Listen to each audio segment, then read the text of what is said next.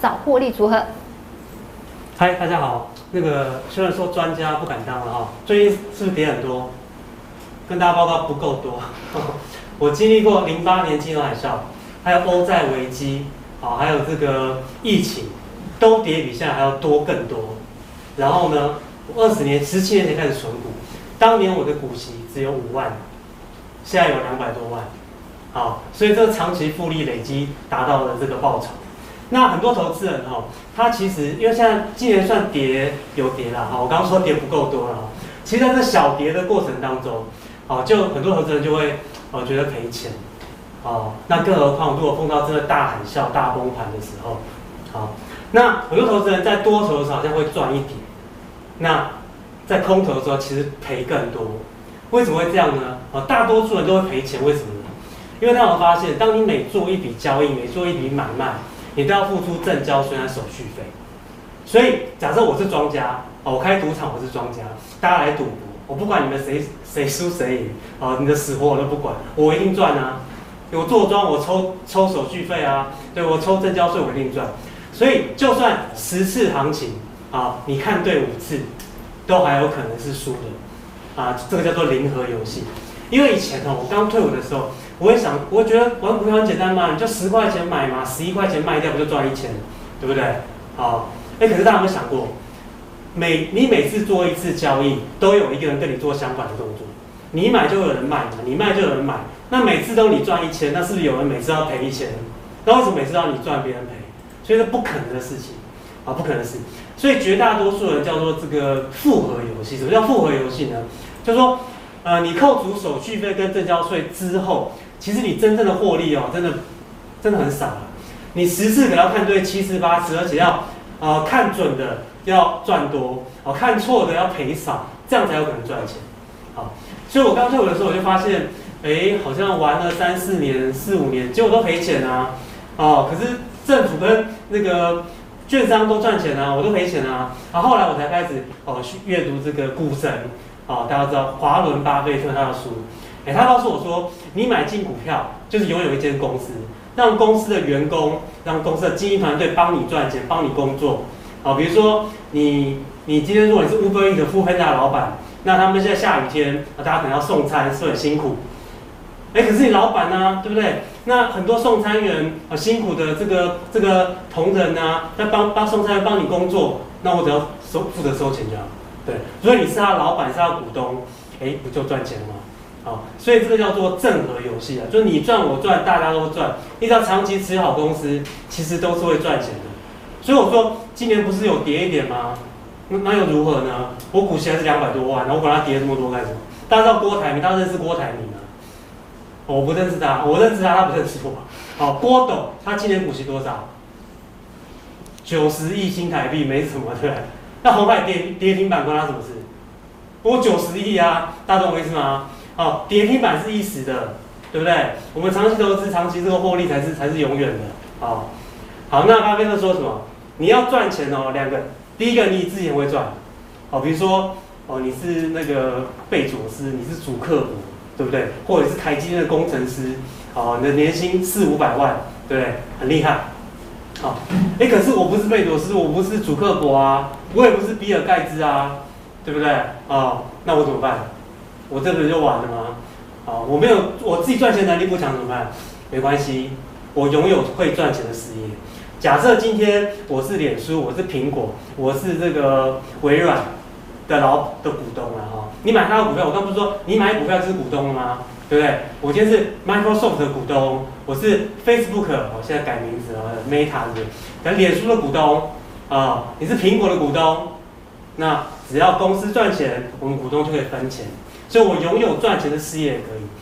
我以前当流浪教师哈，我一个月一个月一个小时钟点可能八百一千，哎，可是我老板赚多，为什么？因为老板请了很多像我这样的老师嘛，啊，他他很多英英文老师、数学老师、作文老师帮他帮他工作啊，对不对？啊，所以所以所以所以我想说，那你为什么哦？我为什么不自己当老板？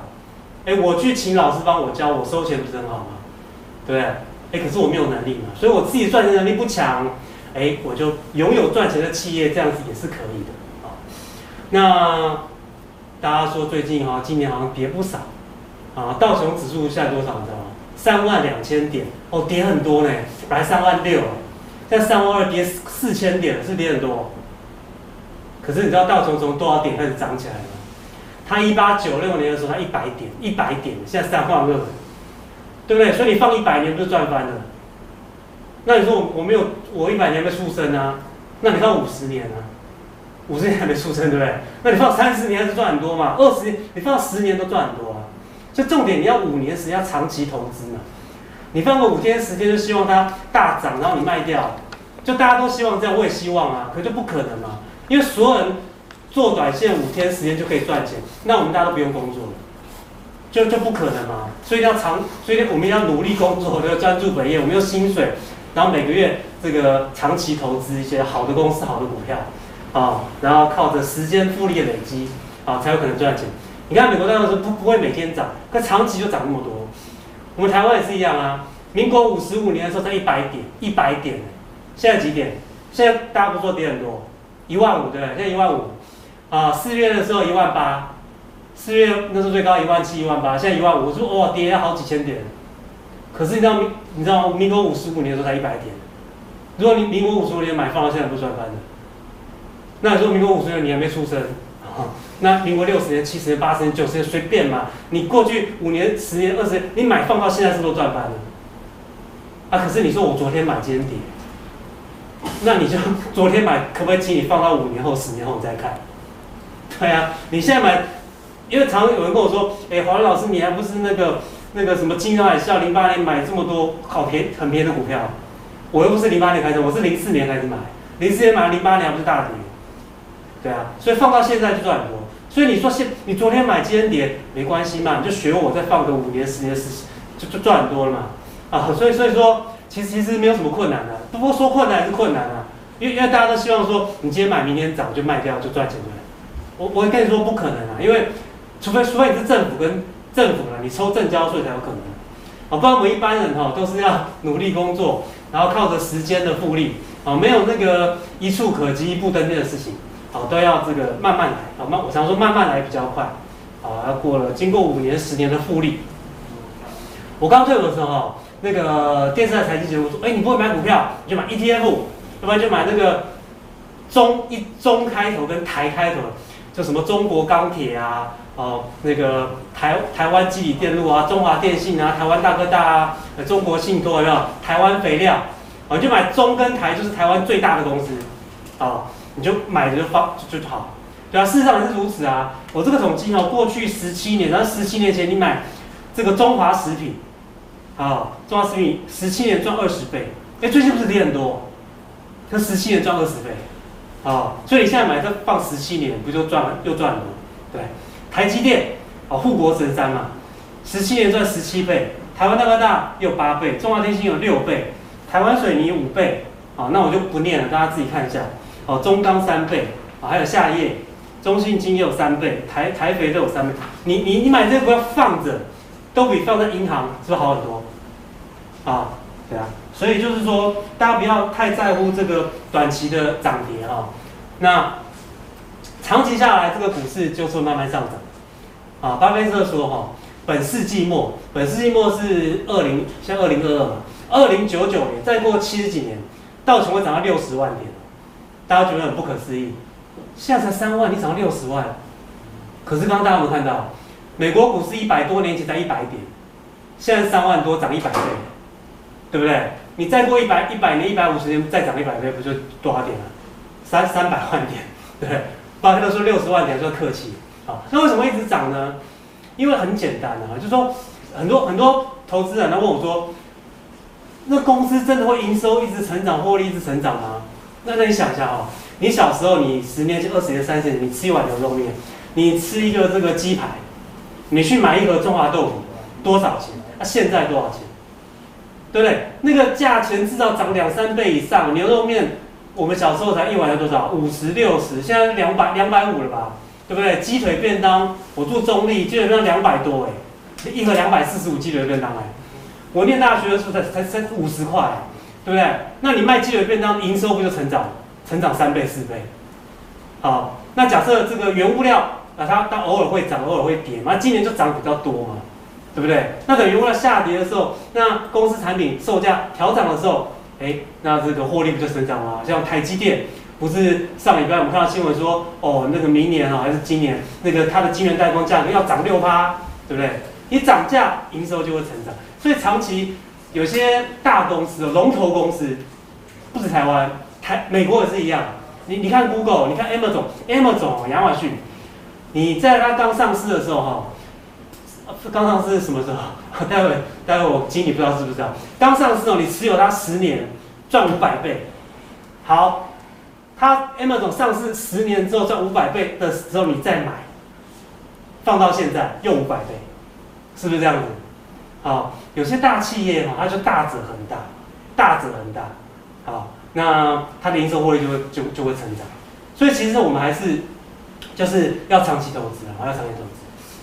那大家每个月薪水，大家努力工作啊，啊，要努力工作哈，呃，那个没有不劳而获的事情，我们要努力工作，我们加薪啊，我们薪水越来越高，我们专注本业，有了薪水，我们就可以去买 iPhone，啊，iPhone，我们就可以去买包包。女生就可以买鞋子，还可以出国吃喝玩乐啊，有孝心费，有小孩子可能要教养费、保保险费，好，我都花光了，我没有花光了，都花了很多，那留一点，不要花光，留一点，我们来存股。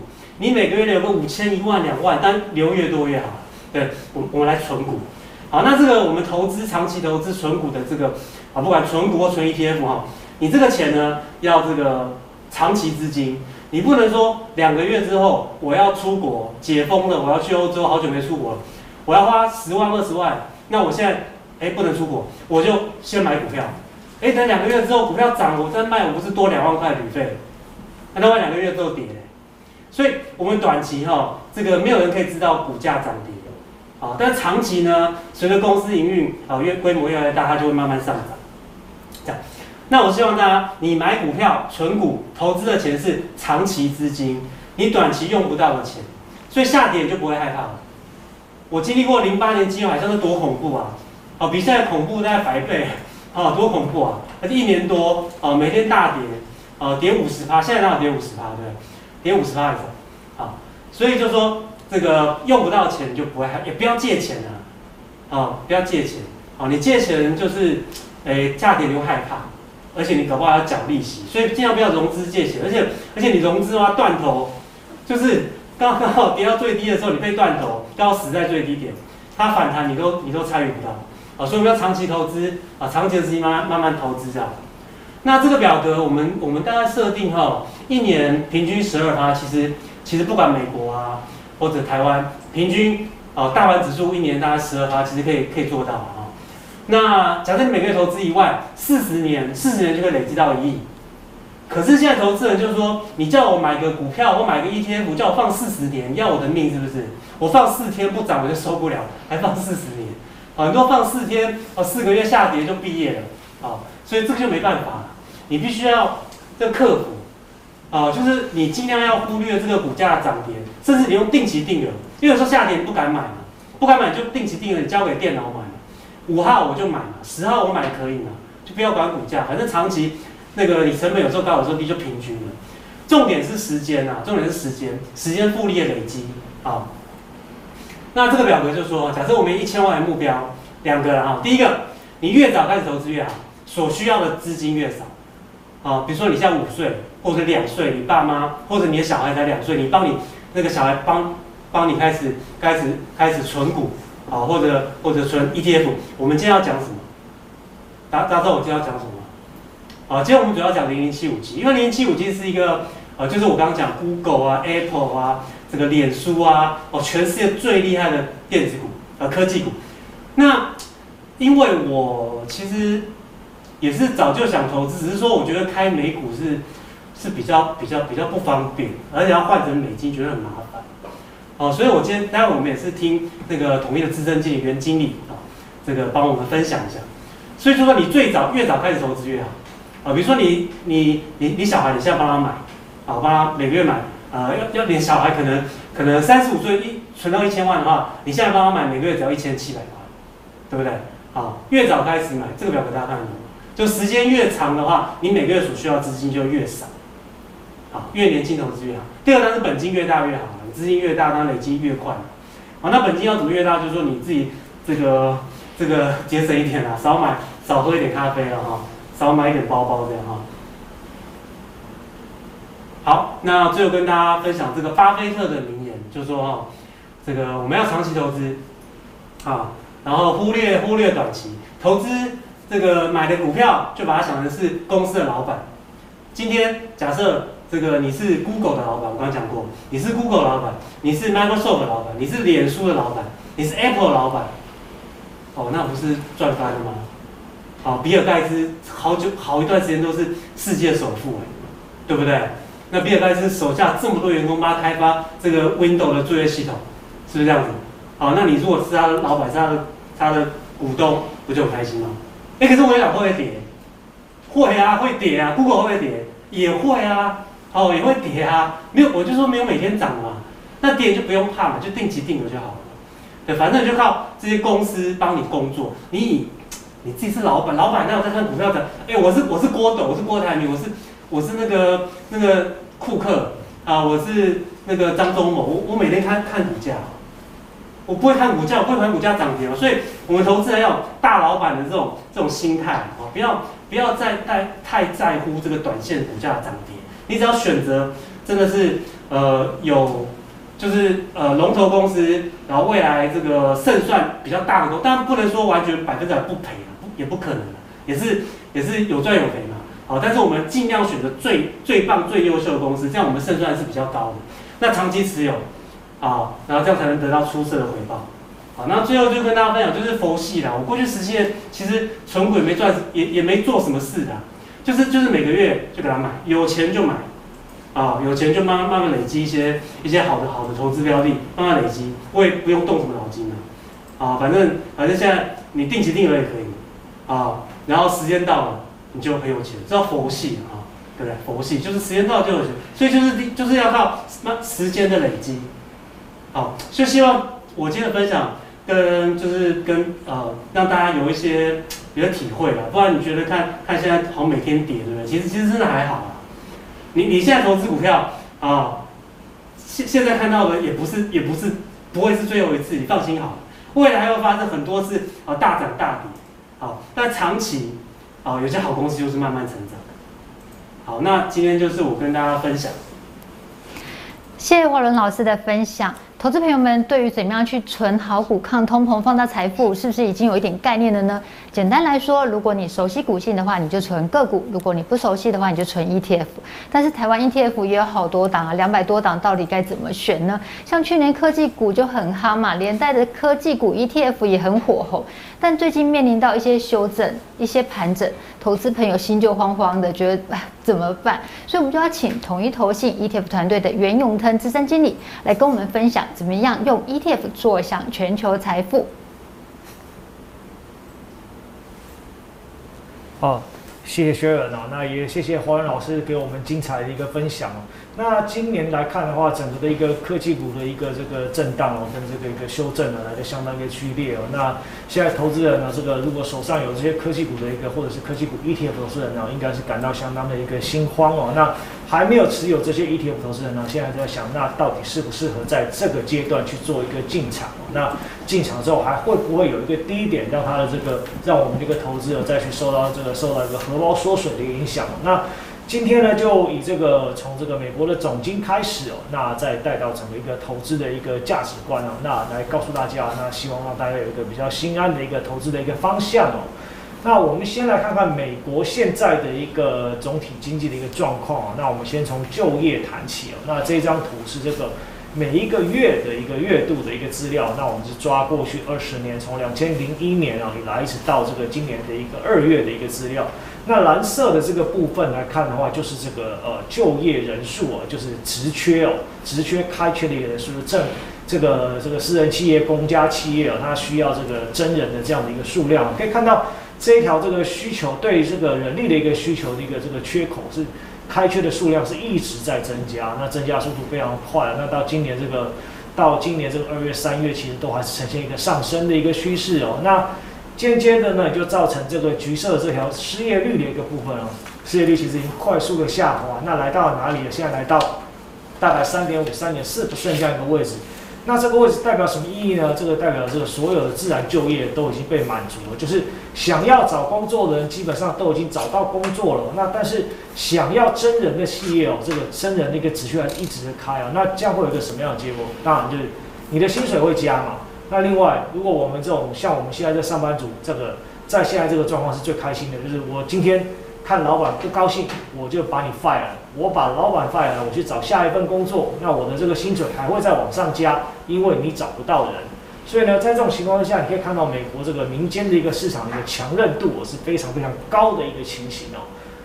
那接下来我们再看这个下一页哦，大家都知道这个美国人喜欢消费哦，那大家都喜欢这个花钱的那。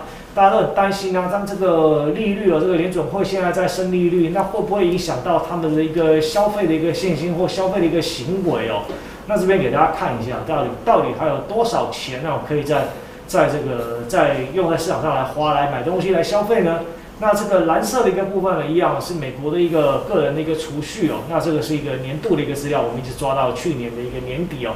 那可以看到蓝色的部分呢，在这个一样是抓二十年。那过去美国人不爱存钱是大家都知道的事哦。那可以看看到在两千零八年以前，整个一个储蓄的状况是非常非常的一个低哦。那到了这个二零零八之后呢，哦，大家经过了一次大海啸，那会有点怕，所以变成了整个的一个储蓄金额稍微的拉高了一些哦。那结果到二零二零年呢，遇到这个疫情啊，那这个大家被关在家里面，那不能出去消费，不能去看电影，不能去这个旅游，不能去餐厅吃东西。那美国政府做了什么事？那怕大家失业，怕大家这个没有钱可以花，所以大傻逼。这个每个月呢，这个除了可以领到的失业救济金之外，还这个多补贴了一大部分的钱到这个这个美国的这个每个这些个人跟家庭去哦。那在这种情况之下，这两年不能花钱呢，其实累积了非常非常多的一个所谓的这个储蓄，叫超额储蓄。所谓超额就是它跟过去他们一个平均值来比的话，这个多的一个部分哦。那多了多少？到去年底有两兆美元还没花。那这些钱呢，其实也看到在。这个去年的一个下半年，慢慢慢慢开始在启动，开始有在花钱的一个部分了。那其实这些多出来的钱呢，未来的一到两年都是可以作为这个刺激这个消费市场重要的一个一个这个一个来源了。那另外的话，可以看到这个橘色的这个线是什么？橘色的这个消费信用贷款呢，就是其实就是呃以前人家讲卡的这个信用卡的这个循环循环信用啊，或者是说这个这个呃今天买明天付钱的这样的一个一个一个这个一个消费的一个行为哦。那可以看到，它在这个循环信用部分，其实都还没有这个开始在启动。也就是说，整个的一个消费支撑，除了在这个既有的一个储蓄之下，还有这个消费行为的恢复之下，都还有一段的路程可以走。那消费的部分来讲，其实这样的一个底气也是非常的一个足哦。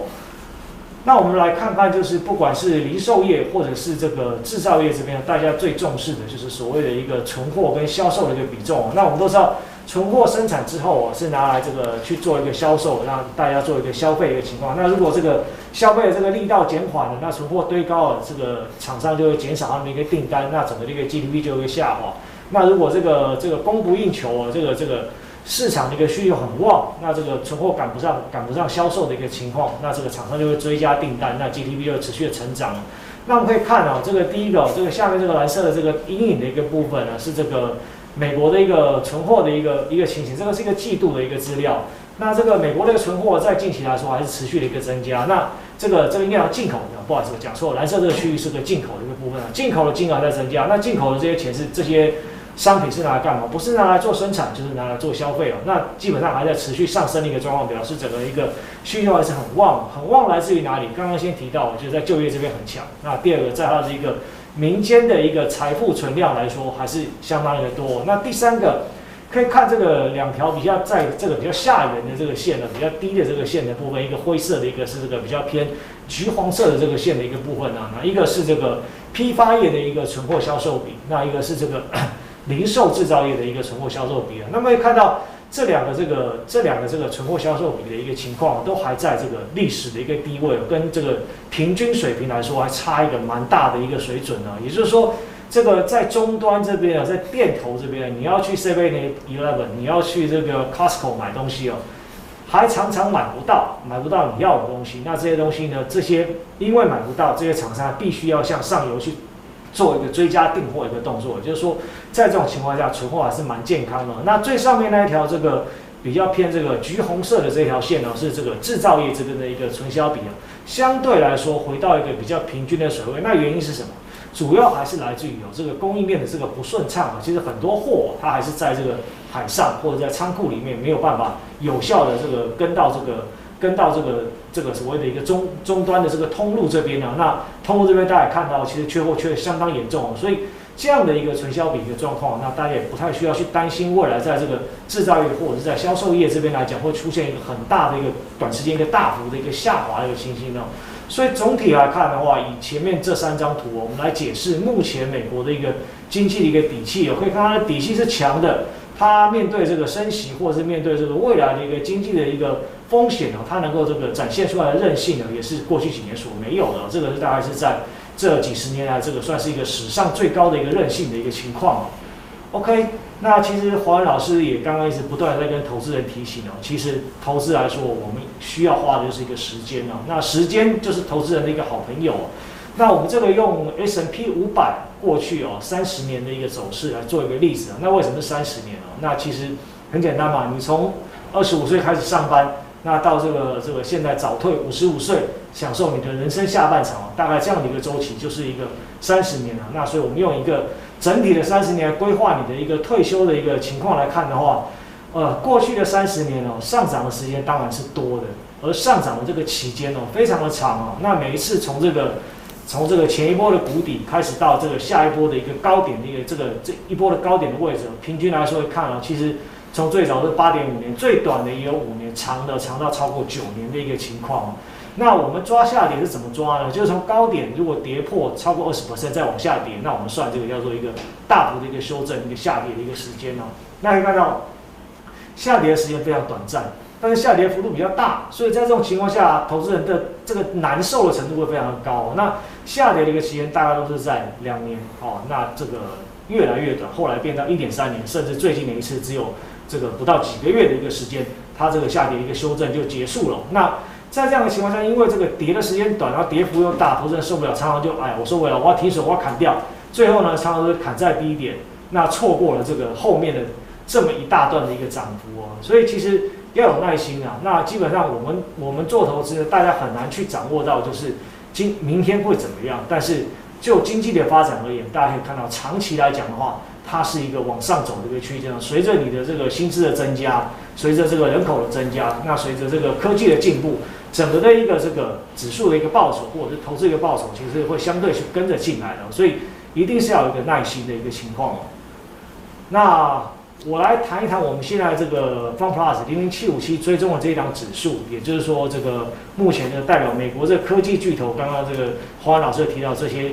这个包含 Facebook 啊、Google 啊、这个 Apple 啊、Amazon 这些成分股都在里面了。那这些科技巨头，它现在如果我们用估值来看，它现在的状况算是贵嘛？那我们从二零一八年这个这个我们这个 ETF 上市之后来看的话，其实哦，它过去来说的话，这张图应该先前有这个参加过我们这些说明会的投资人，大概都有看过。那过去来讲，它的一个本益比来讲的话，大概就是维持在二十五倍到到三十五倍之间的这样的情况。那每一次跌破了二十五倍，其实就长期来讲都是一个比较好的一个投资的进入点了。那现在来看，在近在今年来讲，包含疫情，包含这个升息，那还有战争的一个影响之下，它现在本益比到哪里？其实已经到了这个二十一倍一个水准，几乎是这个历史上的一个最低点的一个状况。那战争是人为的因素，那这个呃疫情总是会过去的，那封城也是会结束。在这种情况下，这些人人为因素这个移除了之后，这个市场在这些。这些企业，你对它的需求不会改变啊，你每天还是要用苹果的手机，然后用用 Google 上上 YouTube，那另外就是滑滑脸书，这些你对它的服务你不会减短，所以呢，在这些人为因素移除之后呢，市场上势必在估值上还是会还给它一个公道，所以在这个现阶段的一个低谷，大概还是以这个总体的影响来的为主，就是外力的影响来的多。OK。那这张图哦，其实有插了一个这个不是我们这个这个零零七五七的成分股的一个公司，那大家然后不要我们每次都老王卖瓜，只讲这个七五七的成分股。那这张图要告诉大家什么呢？这个是这个美国的这个六家公司的一个一个这个代表，那包含这个呃微软，包含的这个这个 Meta，就是这之前这个脸书现在改名叫这个 Meta，那这个 Oracle 这个呃甲骨文啊，然后这个亚马逊、Google 跟这个现在最夯的特斯拉，这六档公司是什么意思？美国的前十大富人啊，前十大富人，那就刚刚提到的巴爷爷啊这些人，巴菲特、巴爷爷这些人，前十大富人有八个人来自于这六家公司。那科技股创造的不只是你的这个生活的方便哦，不止创造了公司的财富，也创造了这个个人的一个财富。那其中其实还有还有某某两家公司，它创造的是不止一个这个前十大的一个富人的一个情况。那这些富人都在都在投资科技股，都在运用他们的科技帮人类改善生活。所以基本上你的生活用得到的这些这些这些设施，也就是你该投资的一个对象。那跟着这些这个。这个富人跟着这些这个科技人的往前去走，那基本上也可以带来你的一个未来的一个相关的一个财富的一个增长哦。OK，那我们投资科技股，除了重视就是呃，你每天有在使用这些这些相关的一些科技的一个产品，然后还有这个哪一些这个大佬们在投资这些东西之后，我们还需要重视到这个科技业的一些什么一些重真正的一个重点啊，什么样的一个科技公司啊才是好公司啊？那其实。过去有很多市场的老师也跟跟大家讲啊，要低 PE 啊，要不然就是要什么这个高的这个啊、企业价值啊，这个一些一些有的没有的一个财务数字。我想财务数字大家都可以算，现在也有很多网站嘛，可以去去寻找。那这个部分都是一个参考值。那我们这边呢，用一个比较直化的一个态度来告诉大家，什么样的一个科技公司啊，你投资的时候你会非常的心安的，睡得好，吃得饱，然后这个未来请这样的公司帮你们赚钱啊，就是哦。这样的一个科技公司哦，不止它的一个呃主业之外，除了它的主要的一个业务之外，它必须要有第二条甚至第三条哦，可以拉动它业务未来成长的一个成长曲线哦。那我们这边拿了这个我们这个 FunPlus 里面的七五七的四个成分股出来给大家做一个说明哦。那第一个这个左上角这个 Amazon 的部分呢，它现在大家最知道就是它的这个呃。这个电商的一个部分呢，这个这个地方是它这个成长最强劲，然后也是它这个营收最高的一个一个行业哦。那刚刚这华老师有问我说，我知不知道这个它什么时候上市的？其实我也搞不清楚，但是我知道我什么时候开始用它了，大概是在两两千年、两千零一年啊。它那时候还叫做亚马逊书店的时候，基本上我在台湾，我我们念书嘛，反正要买原文书，又想要贪便宜，突然发现有一个这么好的管道，我从美国寄过来。还比我在台湾买的还要大概便宜的差不多有四成到五成，所以那个时候我就开始使用亚马逊的这个电商的一个部分。那也可以看到，这个是从一七年到二一年的年度资料，这个灰色的线条，每一家公司的灰色线条都是他们的一个主业的一个，都是一个主业的一个部分啊。那他们在这个亚马逊在电商的部分，看到它的成长是持续的往上走。那这个柱状图的一个部分呢，那一一个呢，就是它现在在走所谓的一个订阅值，包含这个。亚马逊 Amazon Prime 的这个部分，它的订阅制的一个成长幅，哎，看起来慢慢慢慢在走一个增加。那另外一个这个蓝色的一个柱状图呢，很简单，就是在它的这个所谓大家所知道 AWS 云端的服务这边也快速的往上冲哦。所以它除了它自己的主业这个电商的一个部分之外呢，它还有其他的两条这个明星的一个一个产业正在成长，拉动它未来的一个成长。那左下角的 Google 的部分也是一样，灰色的部分。就是大家所知道它的这个网络广告的一个部分，那网络广告是 Google 的一个生命的一个命脉，这个成长还是相当的一个相当的一个惊人呢。那另外可以看到它在这个云端的部分以及这个 YouTube 的部分呢，在这几年也是快速的成长，也可以成为它未来的一个成长的一个基石哦。那右手边这个呃上面的一颗大苹果。它过去来讲，主要的成长是来自于这个手机的一个销售，灰色的部分。大家看，手机本来就是一个消费产品呢，是有一些高低起伏的一个状况。虽然这整整体来说还是偏向正向成长，但是哦，悄悄的蓝色的这个柱状图，在它在这个订阅跟这个服务的一个部分，线上服务的部分呢，诶，在这几年开始呈现了一个爆发性的成长，未来也会成为它一个非常好的一个这个成长的一个驱动的一个空间呢。那底下的这个微软呢，灰色的就是大家常常用的啦，就是这个你的 PC 里面的这个作业系统的一个部分，来自于主要还是来自于贡献在这一块。那蓝色的部分就它的这个智慧智能云端的部分，包括 Office 三六五以及这个云端 Server 的一个部分，你可以看到在近几年也是开始出现了一个成长的一个拉动的情况。所以呢，投资这样的一个科技产业哦，你不只要投资这个，我们不要投资一代全网哦，我们要投资这个。好几代的一个拳王这样的一个情形啊，在这种情形之下的话，大家买的也会比较安心的一个情形啊。那最后呢，带给大家一个这个投资的一个小叮咛啊。那第一个这个不要 all in 啊，那大家很习惯就想说，我今天就是我今天就买，我明天要赚钱，所以我要 all in 啊。那 all in 呢，这个一开始不管华伦老师，不管我们都提到，其实你要去掌握明天的涨跌是很困难的，但是你要掌握一个长期的一个成长却是很简单的。那 all in 的情况下，如果你万一面临到像今年这样一个比较这个一个有一个修正的一个情况，当然这个其实还不是一个大空头的一个状况，但是这样的一个三十 percent 的一个修正，对大家来说 all in 的来讲已经很痛苦了。那看到资产缩水这么多，当然是很难过。所以呢，以一个长期投资的角度来讲，我们希望你可以一直哦用你的一个闲钱，这个生活开支以外不需要去动用到的钱哦，那透过每个月的定期定额，或者透过这个不定期的一个时间呢去。持续的去做一个投入，那累积你的一个资产的一个累积你资产的一个这个呃一个这个增加的一个一个一个资产的一个基数一个 base，那另外也是去赚取这个长期的一个复利的一个效果。那另外一个部分呢，就是在资产配置的上，我们要去考量到我们对于最大风险的一个承受度哦。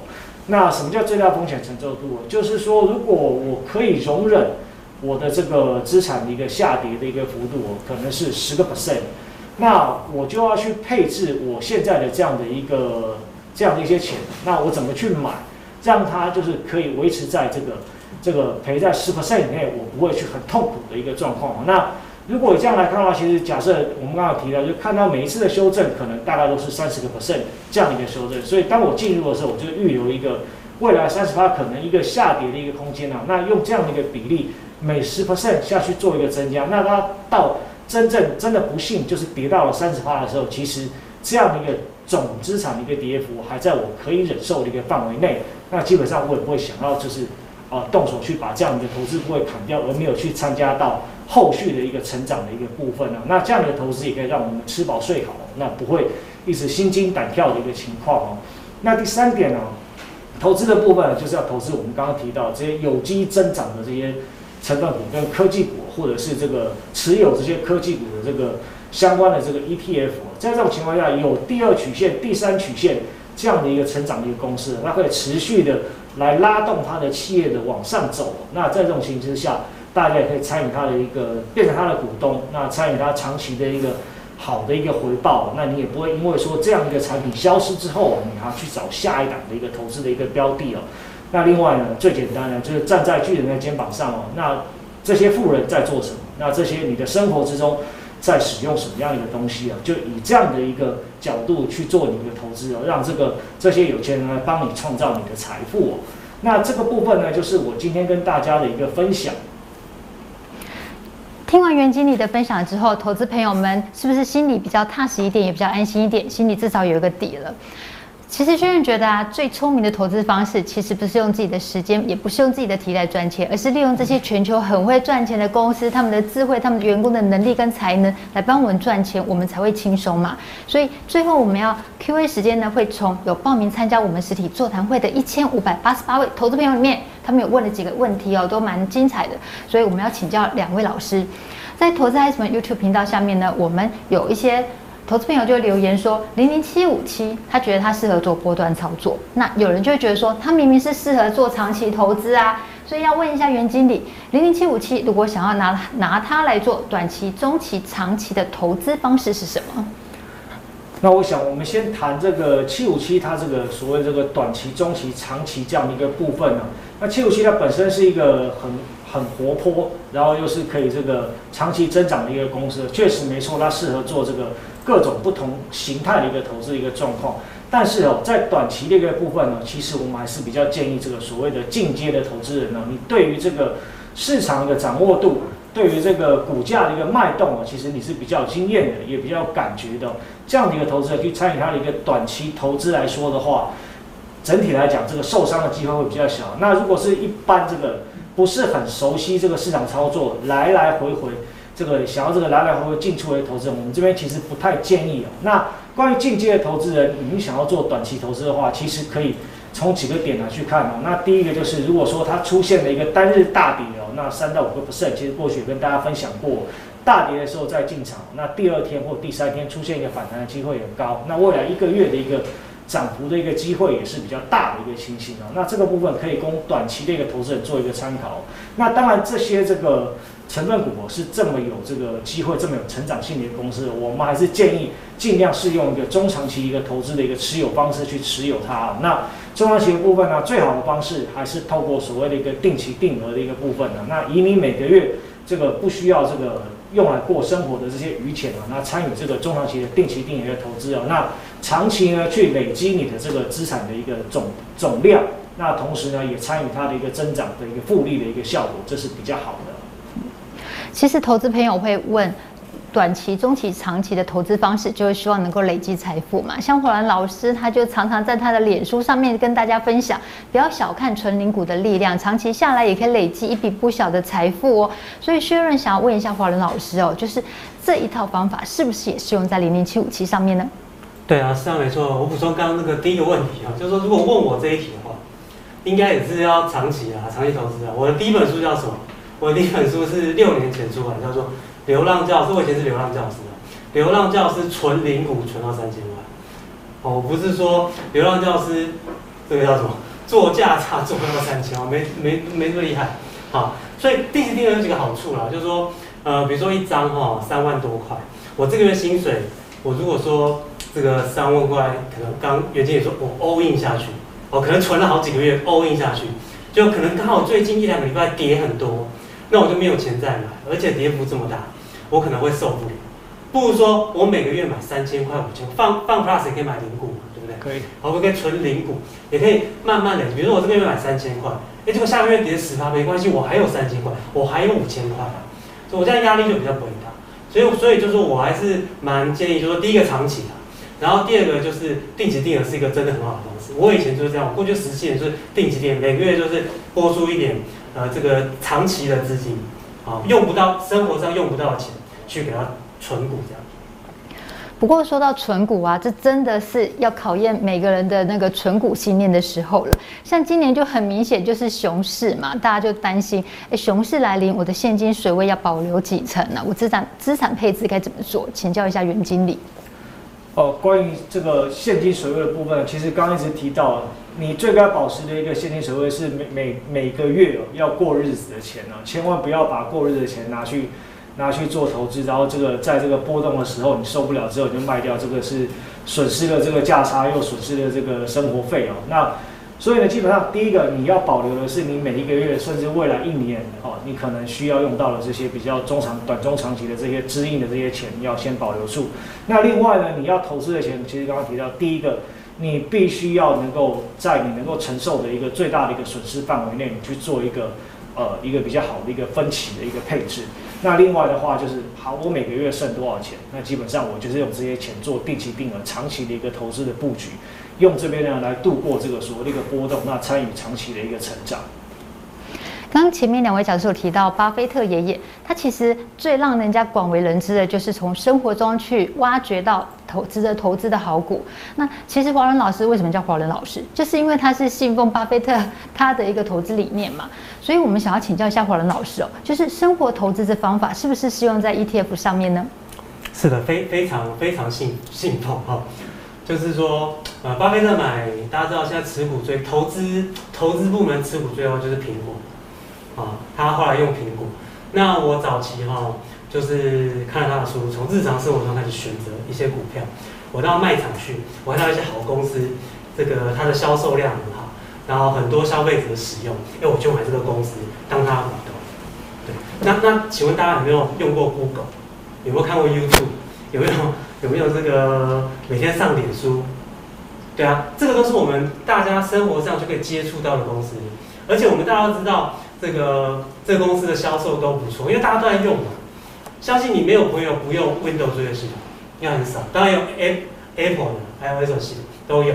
那那我们都我们我们日常生活都看到这么多好的产品，这么多人在使用，股价下跌我们就比较真的比较不会怕。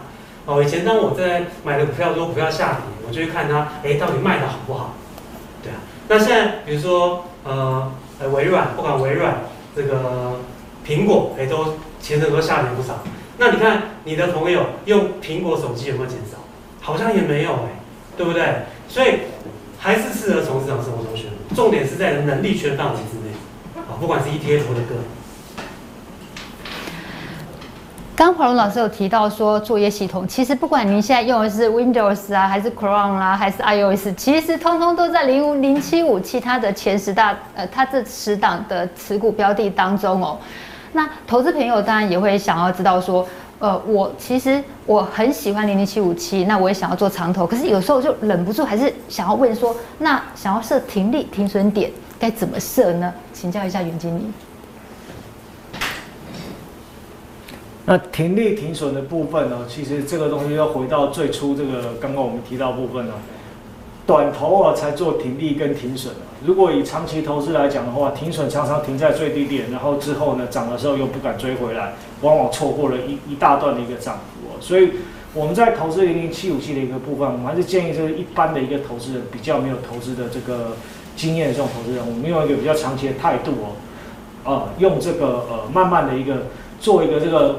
做一个这个分时间呢，就是定期定额这样一个分时的一个布局的一个方式哦，那去参与长期的一个增长。那停利的部分来看的话，其实我想这个大部分投资人都不是在这个今年或是明年呢就要去退休，然后就要这个就要这个这个离开这个市场上，享受自己的人生下半场。那如果整体来说，您看到是未来的二十年或三十年的话，其实我觉得要到了您需要用动用到这笔钱的时候，我们再来去检视一下它的这个总获利啊，或许。你的这个真正的一个报酬，会比这个你设的这个可能二十个 percent、三十 percent 的一个停利点来说呢，赚的更多。最后想要请问一下华伦老师，就是呃，投资朋友想要知道说，除了看财报啦、看新闻之外，还有没有一些更简单、更浅显易懂的方法，可以让我们去挖掘好股、提早布局啊？对啊，其实啊、哦，那个还可以不用看财报，还有更简单的方式。就是我刚刚说，从日常生活中选股，在能能力圈范围之内，啊，财报我们不是会计师，我们不需要每条，我们我们要把这个财务账做出来，我们只要看几个重点就可以了。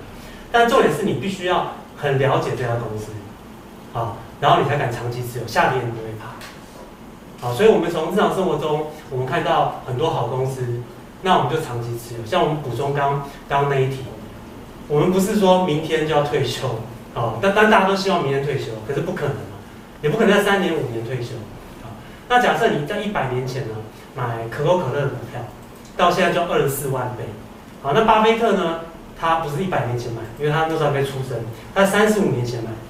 好，那波克夏，巴菲特波克夏也可口可可口可乐他也赚很多嘛，对不对？哈，那他他本身的波克夏公司，他买进的时候，大概在呃大概三四十年前。好，买进的时候，波克夏才十五块美金，十五元一股美金，现在已经超过四十万。巴菲特就跟他的投资人说：“你哈越慢卖，价钱越好，好越慢卖赚越多。”所以其实我对今天的分享做个总结啊，第一个就是说你要长期持有，然后呢，那个打造自己的就是眼光要放远，眼光放远，长期持有要有耐心，然后尽可能。越年轻越早开始投资，然后节省，尽量节省，好，然后每个月定期定额，然后然后累积自己的资产，好，那那主要大概就是这样。感谢统一投信 ETF 团队袁永腾资深经理，还有存股专家华伦老师，以及跟我们一起观看线上直播分享会的朋友们。我们下一场直播分享会的时间是。下个礼拜三，五月十八号晚上八点钟，会有 ETF 大赢家古雨老师跟 ETF 跟统一投信 ETF 团队做精彩对谈，大家不要忘记喽。如果您担心忘记的话，就是只要到投资嗨什么的脸书点选参加，就可以完成设定了。系统会在开播前通知您要看，您就不会错过了。最后，学人要提醒一下，投资一定有风险，基金投资有赚有赔。申购前应详阅公开说明书。我们五月十八号下礼拜三晚上八点见喽，拜拜。